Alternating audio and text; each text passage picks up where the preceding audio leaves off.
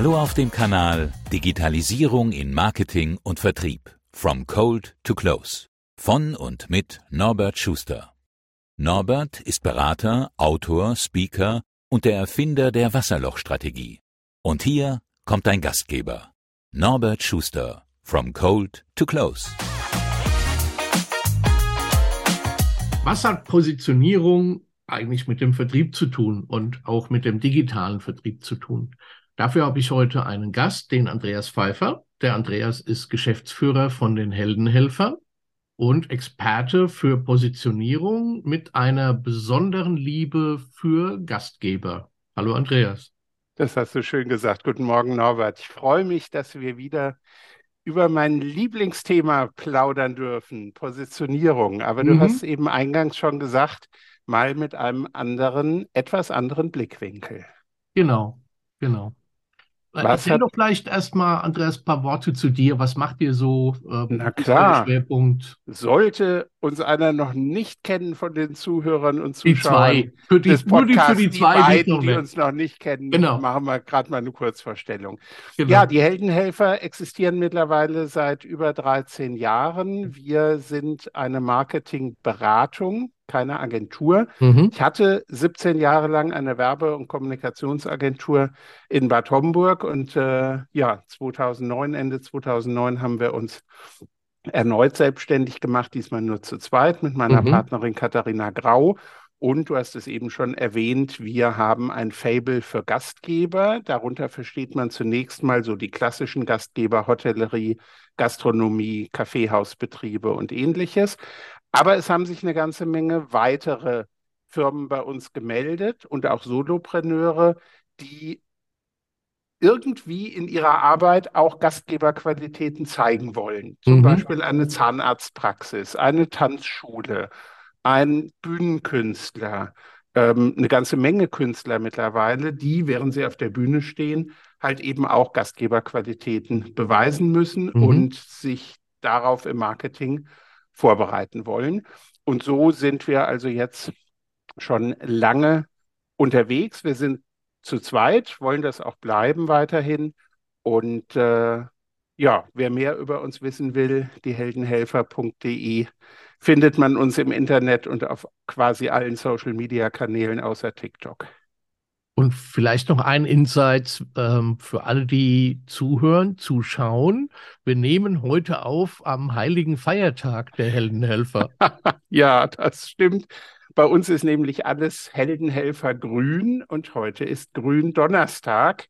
Und äh, diesen Tag reißen wir uns natürlich unter den Nagel, weil er so schön zu unserer Hausfarbe passt auch wenn das Grün eigentlich gar nicht von der Farbe Grün kommt, sondern von Green, Greener. Ähm, aber das ist eine andere Podcast-Episode, wo wir okay. uns mal über die Farbe Grün unterhalten können. Okay. Umso mehr vielen Dank, dass du am Heiligen Feiertag heute mit mir aufnimmst. Sehr, sehr gerne. Wenn du fragst, stehe ich gerne parat. Super, super. Wir kennen uns ja auch schon ein paar Jahre. Äh, mhm. wir, wir podcasten auch schon viele Jahre zusammen. Mhm. Schönen Gruß an unseren lieben Kollegen, den Stefan Ponitz. Äh, wir podcasten zu dritt bei den Marketing Masterminds. Äh, von daher, äh, ja, haben wir schon ein paar Aufnahmen zusammen gemacht. Wir beide alleine, wir mit dem Stefan und mit ganz vielen anderen lieben Menschen auch noch. Stimmt. Und jetzt freue ich mich, dass wir mal wieder ein Duo haben mit dem wir heute unterwegs sind. Ja. Ähm, zur Eingangsfrage. Was hat Positionierung mit dem Vertrieb zu tun? Ist es nicht irgendwie so ein Marketingzeugs, was die da vor sich hin äh, machen und mit dem Vertrieb hat es gar nichts zu tun? Oder wie wirkt sich das aus deiner Perspektive auf den Vertrieb aus? Sehr spannende Frage. Und das Interessante an der Frage ist, sie wurde mir so noch nie gestellt in den vielen Jahren, wo ich mich mit Positionierung beschäftige. Ja, Positionierung wird ähnlich wie ähm, Buyer Persona und wie Customer Journey mhm. so als Marketinggedöns abgetan. Ähm, man kann das in die Marketing-Schublade stecken, man wird aber relativ schnell feststellen, alle die eben genannten Begriffe und so eben auch das Positioning hat sehr direkt etwas mit dem Vertrieb zu tun, weil ich mal behaupte, Positionierung ist nicht alles, aber ohne Positionierung ist alles nichts. Mhm. Sprich, wenn ich keine Positionierung habe, habe ich kein Fundament weder für die Marketingkommunikation noch für den Vertrieb. Und damit ist die Frage auch schon beantwortet. Dem Vertrieb fehlt eine wichtige Basis, um gescheit agieren zu können. Es fehlt eine klare Ausrichtung auf den Markt. Und wenn man es dann weiterspinnt, wird sich das irgendwann auch in den Umsätzen und in den Gewinnen niederschlagen. Mhm. Also sollte man das nicht beiseite legen oder, wie viele Existenzgründer das gerne tun, zu sagen, wir parken das mal, da kümmern wir uns in zwei, drei Jahren drum, wenn wir mal ein bisschen Zeit haben. Mhm. Und, und die Zeit Problem, hat man nie, ne? Die Zeit hat man nie. Also jeder, der mal einen gestandenen Unternehmer oder eine Unternehmerin fragt, wann kam denn dieser Zeitpunkt, wo du dafür mal Zeit hattest, dann werden die allermeisten ganz ehrlicherweise sagen, ähm, mhm. es wurde ja eigentlich immer schlimmer, es war nie mehr Zeit, eher noch weniger Zeit da. Ähm, also die Idee, sowas nach hinten zu verschieben, sollte man definitiv nicht tun. Das macht man auch nicht in der Produktentwicklung und das macht man in vielen Marketingdisziplinen auch nicht. Und wenn man es macht, wird es irgendwann gestraft. Und mhm. davor wollen wir euch natürlich bewahren, die ihr heute zuseht oder mhm. zuhört. Wir kommen nachher gleich zu dem Wie, das mhm. auch hochspannend ist, wie du das machst. Ich durfte das ja auch schon ein paar Mal erleben. Aber äh, nochmal zur Strategie zurück. Das mhm. heißt, das Marketing, das Unternehmen macht das, die Positionierung. Das ist das Futter im Prinzip, um dann Marketing, Kommunikation, Marketing, Ansprache, Inhalte zu machen. Mhm. Ähm, ich kenne das ja von Bayer Persona und Customer Journey. Du machst das. Das fließt in die Ansprache ein, das fließt in Content-Bausteine ein. Ähm, und das Ergebnis bekommt dann der Vertrieb auf den Tisch. Richtig.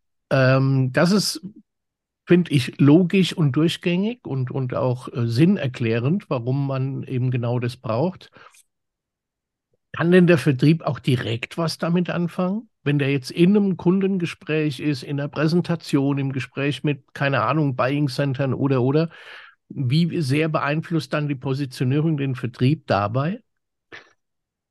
Wenn man Positionierung mal übersetzt als den Standpunkt, den ich im Markt einnehme, unter dem mhm. ich wiedererkannt werde, wo ich glaubwürdig kommunizieren kann, wo ich ähm, ja ein, ein scharfes Profil entwickle, also ein trennscharfes Profil zu Mitbewerbern, die es ja in der Regel im Markt immer gibt, dann heißt es für den Vertrieb, die Positionierung drückt das Selbstverständnis aus. Und jeder hat von sich als Person ein Selbstverständnis. Mhm.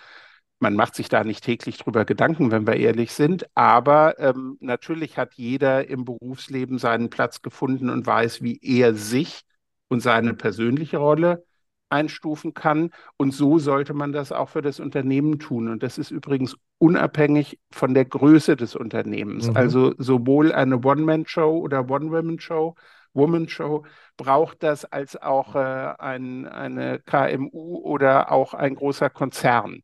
Und dieses Selbstverständnis drückt sich dann in allem aus, was ich tue. Mhm. Und das fängt nicht mit dem Vertrieb nach außen an, sondern das fängt erstmal mit der Kommunikation nach innen an.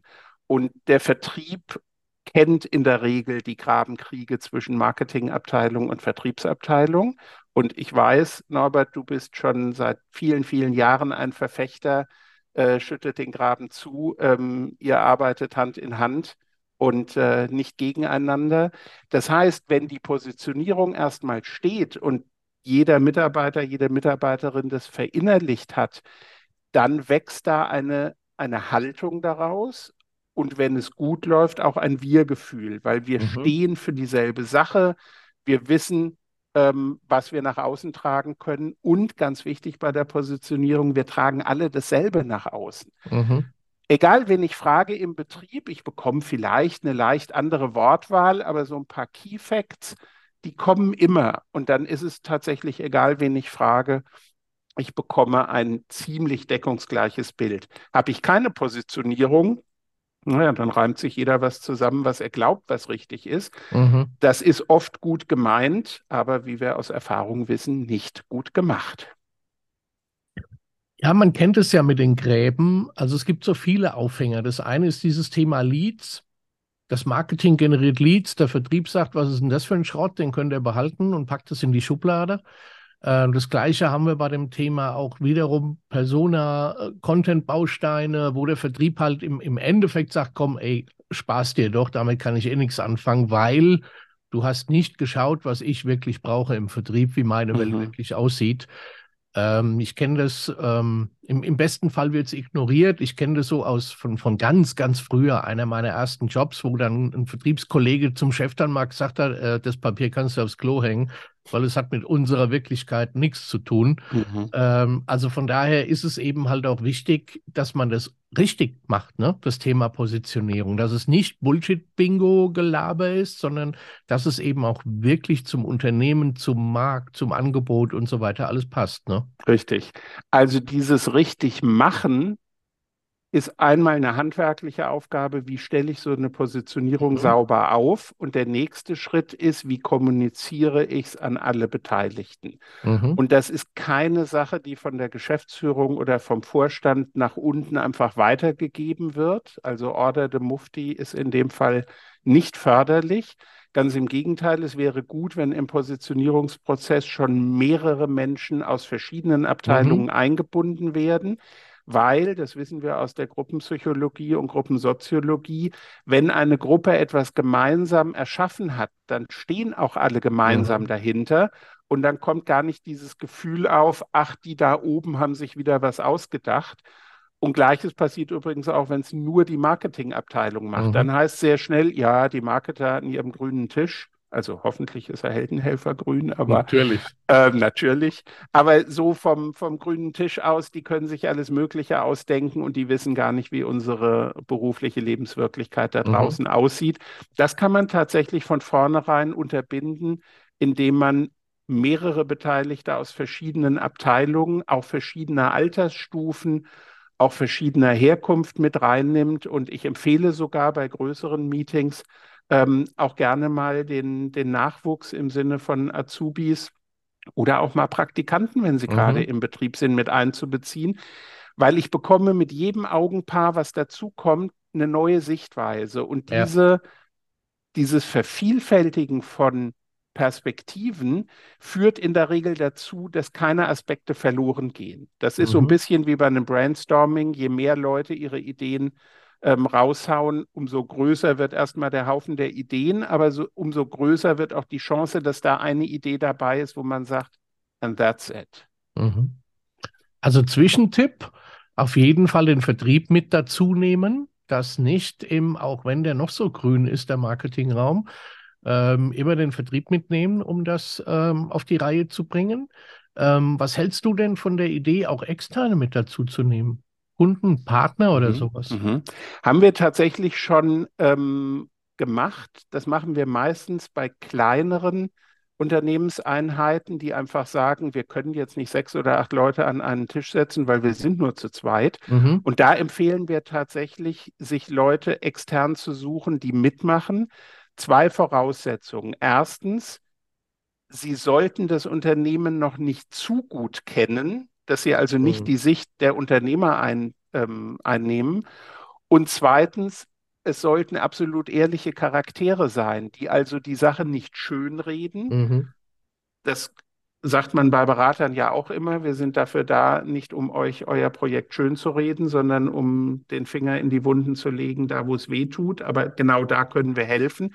Und so sollte auch ein externer Mitmacher bei einem solchen Workshop ähm, gestrickt sein, der auch wirklich sagen kann, sehe ich vollkommen anders, nee, habe ich eine ganz andere Meinung zu. Das ist viel hilfreicher, als wenn da drei Leute sitzen, die immer sagen, jo, das klingt super, da mhm. sind wir mhm. dabei. Ähm, hilft uns nichts. Mhm. Und die können natürlich auch aus Außensicht schon mal ein bisschen Input geben, wie nehmen wir denn die Firma momentan wahr? Ja. Und wie ist die die Zielrichtung oder die Zielvorstellung, wo wollen wir denn, wenn wir die Positionierung haben und umgesetzt haben, wo wollen wir denn in zwei, drei Jahren damit stehen? Und äh, da ist es sehr, sehr hilfreich, weil das wissen wir. Unser Blick verengt sich natürlich immer mehr, je länger wir an einem Projekt oder in der Firma arbeiten. Und dieses Weiten der Scheuklappen, also dieser zumindest mal 180-Grad-Blick, wenn es noch besser ist, auch ein 360-Grad-Blick, ist extrem hilfreich, aber Betriebsblindheit, wir sind da alle nicht vorgefeit. Auch, mhm. auch wir Berater in unseren eigenen Firmen. Da müssen wir uns nichts vormachen. Das ist menschlich. Auch wenn man das Phänomen kennt, wir sind nicht davor geschützt. Mhm. Magst du uns mal so einen kleinen Einblick in dein, in dein Vorgehensmodell geben? Wie, wie gehst nee, du vor? das ist eigentlich Betriebsgeheimnis. Ist, äh, okay, du könntest ja. es mir sagen, aber du müsstest mich danach töten. Ja, und das will ich nicht. Das halte ich so bei den Zaubertricks, die ich zeige, und so halte ich das auch bei unserem Markenmodell. Ja, und ja, vor allem die haben, ganzen, ganzen Zuhörer und Zuschauer, die müsstest du ja dann auch. Also, nee, du lassen wir lieber. Nee, nee, und wir bräuchten eine Einwilligung von denen vorher, die kriegen ja, wir ja. wahrscheinlich nicht. Also gut, ich mache heute mal am Gründonnerstag eine Ausnahme. Boah, was ein Glück. Ja, was ein Glück. Wir haben tatsächlich ein ähm, Markenmodell für uns äh, aufgebaut. Wir nennen das Markenarchitektur, nicht ganz zufällig, weil dieses Gebilde ist wie ein, ein Gebäude aufgebaut. Mhm. Und dieses Gebäude fängt mit der Bodenplatte an. Jeder, der schon mal mit äh, Bauklötzen oder mit Legosteinen gespielt hat, der weiß das. Die grüne Bodenplatte, damit fängt es an. Und diese grüne Bodenplatte ist tatsächlich, das ist jetzt reiner Zufall, dass die auch wieder grün ist, ähm, diese Bodenplatte sind in unserem Markengebäude oder in unserer Markenarchitektur die Werte. Auf mhm. den Werten basiert alles. Und jetzt könnte man sagen, ach, Werte, das sind die Werte des Gründers, ja, möglicherweise, oder der Gründerin. Ähm, aber eine Firma, wenn sie schon ein bisschen im Markt ist, hat natürlich auch eigene Werte als Firma. Und wenn man schon eine Marke aufgebaut hat, egal wie gut sie positioniert ist, dann schwingen da oder sollten da zumindest auch Werte mitschwingen. Also jeder stelle sich gerade mal eine bekannte Lieblingsmarke vor und dann fallen einem so zwei, drei Werte ein, wo man sagt, ja, dafür steht diese Marke. Das Tolle an Werten ist, es gibt keine falschen Werte, und es gibt nichts dazu zu bewerten. Also ein Wert, den ich für mich selber als Person oder für eine Firma gefunden habe, der wird von außen nicht bewertet, sondern der steht einfach. Und mhm. Werte sind alle positiv. Und damit habe ich eine große, große Auswahl an Möglichkeiten, mir dort entsprechende Werte rauszusuchen. Wir empfehlen, erstmal eine Liste aufzustellen aller Werte, die uns einfallen das ist ungewohnt, aber es hilft und geht dann relativ leicht von der Hand. Und dann kommt die, der zweite Teil der Aufgabenstellung. Such dir jetzt bitte fünf Werte aus dieser Liste aus. Und das ist harte Arbeit, weil ich muss mich entscheiden, was ist mir jetzt wirklich wichtig und was ist ein nice to have. Und dann muss ich sie auch noch in einer Reihenfolge bringen. Mhm. Das heißt, ich setze eine Prioritätenliste auf. Wenn ich nur einen Wert auf eine einsame Insel mitnehmen dürfte, welcher Wert wäre es? Der kommt dann an Nummer 1 und dann 2, 3, 4, 5. Und das so. ist eine harte Übung, die habe ich selber schon ein paar Mal gemacht. Ähm, das, das hört sich so lapidar an. Mhm. Wenn man es ernst meint und wirklich mit Substanz machen will, dann ist es eine harte Übung. Das ist nicht ja. einfach.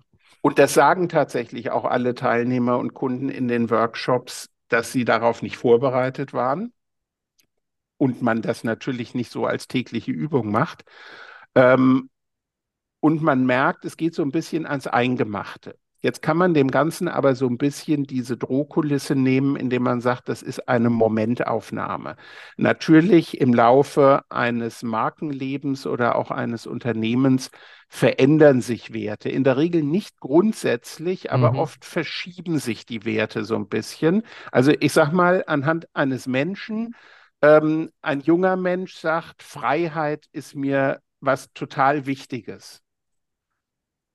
Und dann irgendwann kommt das Thema Freundschaft im Sinne von Partnerschaft eingehen. Dann kommt vielleicht irgendwann das Thema Familie. Und wenn man lange genug Familie erlebt hat, dann denkt man vielleicht irgendwann, auch Freiheit war vielleicht doch gar nicht so ein schlechter Wert. Alle Werte sind in einem drin, aber sie bekommen unterschiedliche Gewichtungen mit der mhm. Zeit. Und das ist auch vollkommen in Ordnung. Ähm, wenn man sich allerdings mal große Marken anguckt, die erfolgreich sind und die so ein bisschen Kultstatus haben, also Norbert, uns fallen da natürlich immer zwei ähm, Firmen wahrscheinlich sehr, sehr schnell ein, weil wir mit denen ähm, beruflich auch äh, verbunden sind über äh, die Technik und ähnliches.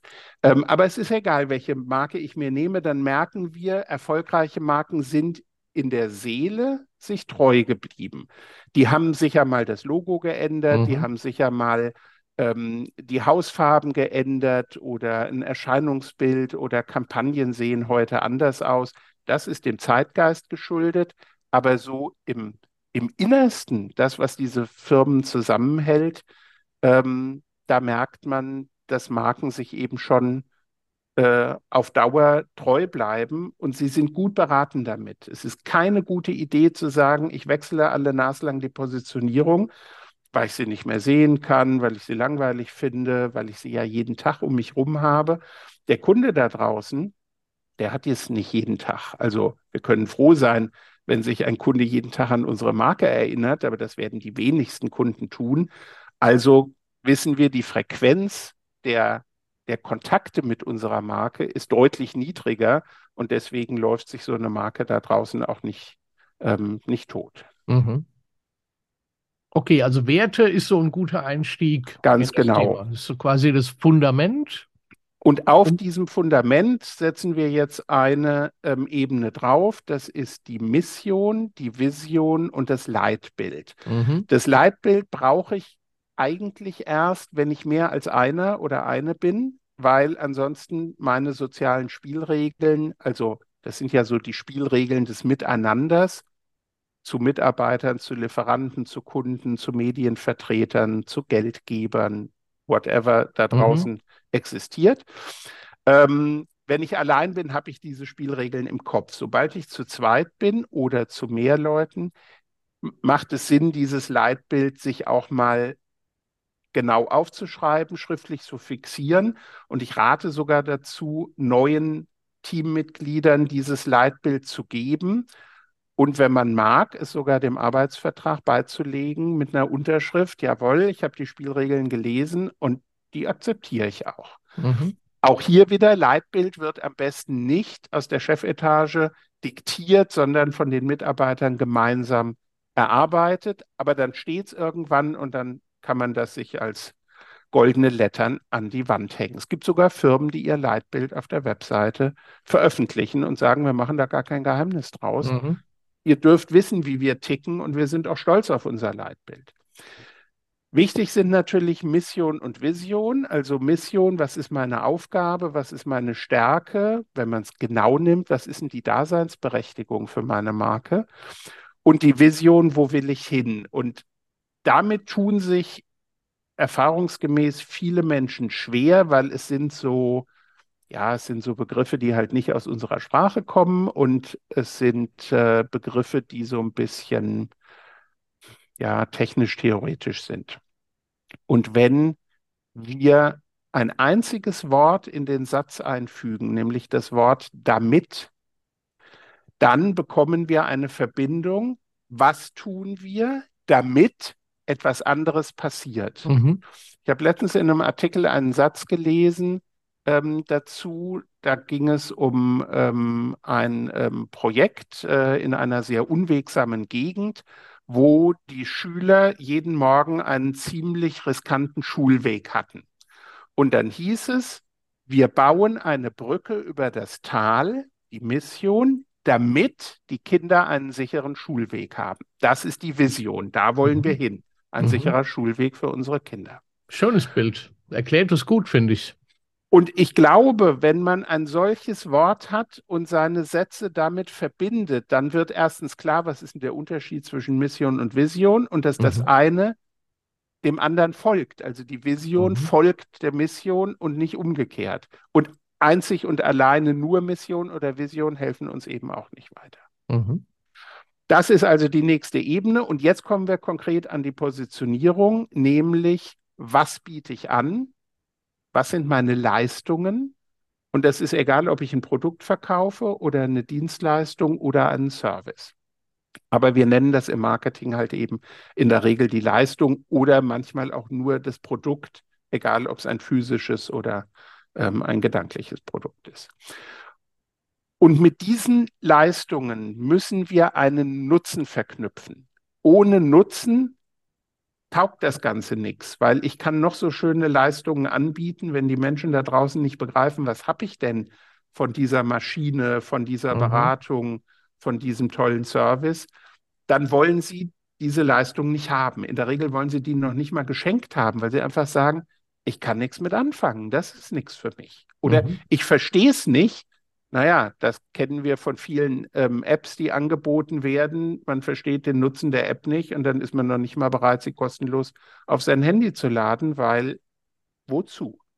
Also, ja, das hast du, hast du halt gerade im technischen Bereich sehr oft. Also ich bin, mhm. bin ja viel in der Industrie und in der IT unterwegs, habe selber Softwarefirmen mit aufgebaut und wenn du dann den freudenstrahlenden Entwickler fragst, warum er denn das entwickelt hat, was er da entwickelt hat, äh, und er dann sagt, ja, weil ich es konnte.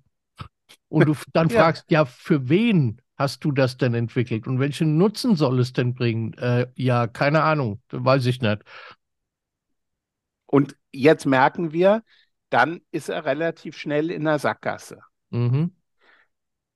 Jetzt haben wir natürlich auch Erfindungen schon erlebt im Markt, denen einfach kein kein Nutzen zugesprochen wurde, weil man nicht die Massentauglichkeit erkannt hat. Also als der Fernseher kam, haben die Kinobetreiber gesagt, wer will denn sich jeden Abend ein paar Stunden vor einen Holzkasten setzen? Damals mhm. waren es noch Holzkästen, heute nicht mehr, aber wir wissen, ja, es gibt Millionen und Milliarden von Menschen, die genau das jeden Abend tun oder auch schon am Nachmittag. Mhm. Äh, oder Einführung des Smartphones ähm, hat äh, die, ähm, die Windows-Gilde damals äh, gesagt um Bill Gates, ähm, sehen wir keinen Massenmarkt drin. Selbst der Computer wurde damals nicht als massentauglich eingestuft.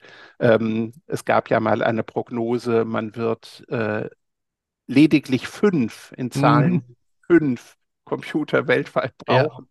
Und, ja, und äh, auch das Auto wird sich nicht durchsetzen, alleine schon, weil es so wenige Chauffeure gibt. Ne? Das stimmt, ja. War ja auch mal eine das, Aussage. In der Tat, das ist heute noch so.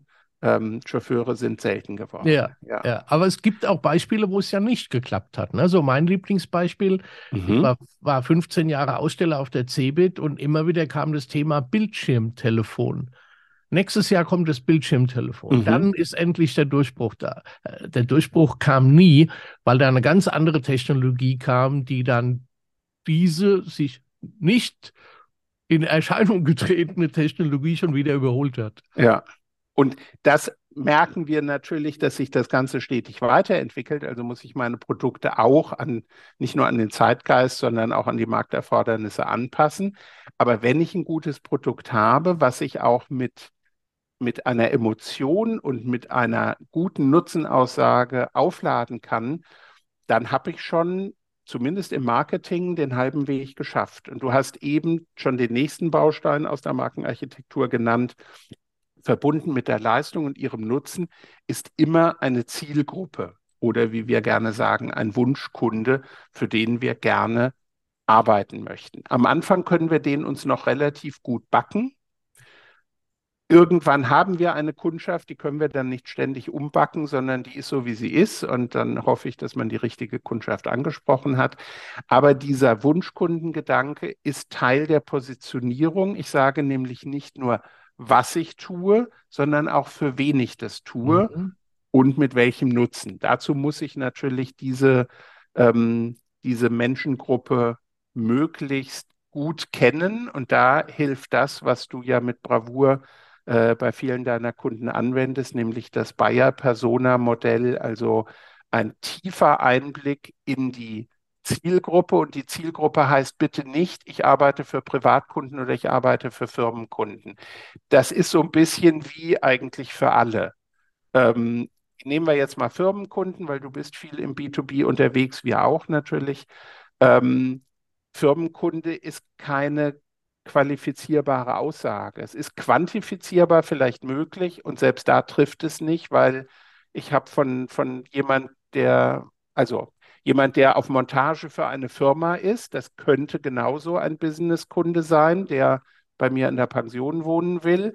Oder ich habe die Vorstandsvorsitzende, die auch auf Reisen ist und die aber wahrscheinlich nicht mehr in der Frühstückspension wohnen wird. Ähm, und dazwischen habe ich ganz, ganz viele andere und die ticken auch unterschiedlich. Mhm. Die haben andere Schmerzpunkte, die haben andere Wünsche, die haben auch schon unterschiedliche Erfahrungen gemacht. Das bringen die alles mit ein. Also je genauer ich meine Zielgruppe kenne, umso besser kann ich die Kommunikation, letztlich auch alle Texte auf sie abstimmen, alle Bildmotive. Das ganze Storytelling beruht eigentlich darauf, dass ich weiß, wer sind meine Zuhörer. Und dann bin ich irgendwann an dem Punkt, wo es darum geht, eine Botschaft erstmal als Rohtext aufzuschreiben, später dann wahrscheinlich als äh, Slogan oder als Claim zu formulieren. Diese Botschaft ist dann ganz eng mit der Marke oder dem Unternehmen verbunden. Und das ist das, was wir den Menschen hier oben in den Kopf einpflanzen wollen. Und wenn es ganz gut läuft, nicht nur hier oben im Kopf, sondern auch ins Herz einpflanzen wollen. Also mhm. das sind dann Love-Brands oder Fan-Brands, wo man wirklich sagt, da passiert mehr als eine rationale Entscheidung. Ich fühle mich einer Marke verbunden, weil ich sie einfach mag. Nicht nur, weil ich sie vernunftsmäßig schätze, sondern ich mag sie. Ich will nicht so weit gehen, ich liebe sie. Das haben ja nur ein paar große Brands auch für sich versucht zu belegen. Aber ja, kommt drauf an. Also im B2B-Bereich wahrscheinlich weniger Liebe, im B2C-Bereich gibt es das durchaus, ähm, dass man sagt, das ist wirklich so eine Herzensangelegenheit. Also ich habe B2B-Kunden, mhm. die erzählen mir, dass ihre Kunden sich deren Logo auf die Wade tätowieren. Also wie tief ja. kann eine Kundenbeziehung gehen, wenn sie sogar bis unter die Haut äh, äh langt? Also von daher gibt es da auch. Und ich denke mal, da sind wir an einem Punkt, ähm, jetzt äh, hast du Begehrlichkeiten bei mir geweckt. Ähm, weil ich sag mal, die Steigerung ist dann natürlich, könnte ein Community Management sein. Mhm. An der Stelle schönen Gruß an den Roman Eckschlager. Ähm, mhm. Mit dem Roman äh, habe ich zu dem Thema schon gesprochen, haben wir ein Seminar aufgebaut und, und sind wir gerade im Gespräch. Da wäre so ein Wunsch, ähm, dass wir mal zu dritt eine Aufnahme machen. Roman, du und ich zum Thema Positionierung in, für Community Management. Mhm. Fände ich sehr spannend. Und der zweite Wunsch wäre, weil ich das auch sehr intensiv nutze und das Thema Nutzen also ein Produkt, eine Dienstleistung hat für den Menschen aus dem Fachbereich eine, einen ganz anderen Nutzen als für den Einkauf, als für die Geschäftsleitung, als für das Qualitätsmanagement. Deshalb würde ich mir noch mal eine extra eine Folge auch über das Thema Nutzen, Value Proposition und so weiter mit dir wünschen. Sehr ähm, gerne. Denk mal, also ich erlebe das bei meinen Kunden, dass da so viel hilfreiches, nützliches Potenzial drin steckt, wenn man es richtig macht. Mhm. Ähm, das wäre wertvoll, glaube ich. Und du hast jetzt einen Punkt angesprochen, den ich immer wieder bemerke. Wir als externe Berater erfinden das nicht, sondern wir sehen, sind eher wie so gemeinsame Schatzsucher. Also mhm. wir gehen in den Keller, wir buddeln und dann finden wir die Schatzkiste und dann holen wir die hoch, machen sie auf und entdecken da etwas, was man dann aufpolieren kann, was man dann feilen oder schleifen kann. Aber wir haben das nicht erfunden. Das ist nicht so, als würde ich so eine, so eine mhm. Glocke über das Gebäude ähm, stülpen und sagen, so, in dieser Atmosphäre wirst du jetzt glücklich und reich und erfolgreich, sondern es ist eher dieses Schatzheben, gucken, was ist denn schon da? Und du hast vollkommen recht, bei den meisten Firmen ist das schon da, aber eher wie ein nicht erkannter Rohdiamant, den es dann gilt, ähm, äh, entsprechend zu, zu, zu schleifen und wirklich zum Strahlen zu bringen. Mhm. Und das ist unsere Aufgabe, nicht das Erfinden von neuen Welten, ähm, ja. die man dann jemand anders überstülpt und was in der Regel natürlich nicht funktioniert, weil es kommt nicht von innen heraus, sondern naja, dann war halt eine Beraterfirma da und die hat das getan, was Beraterfirma äh, Firmen gerne tun, nämlich alles umkrempeln und das mhm. tut selten gut. Mhm. Also in, in Abwandlung eines alten Satzes, erkenne, was du Gutes tust und mhm. rede dann darüber. Ganz genau. Erkenne erstmal, was du Gutes hast mhm. und dann rede darüber, ähm, damit es auch andere mitbekommen. Und da würde sich die Nutzenfolge sehr unmittelbar ähm, zu anschließen.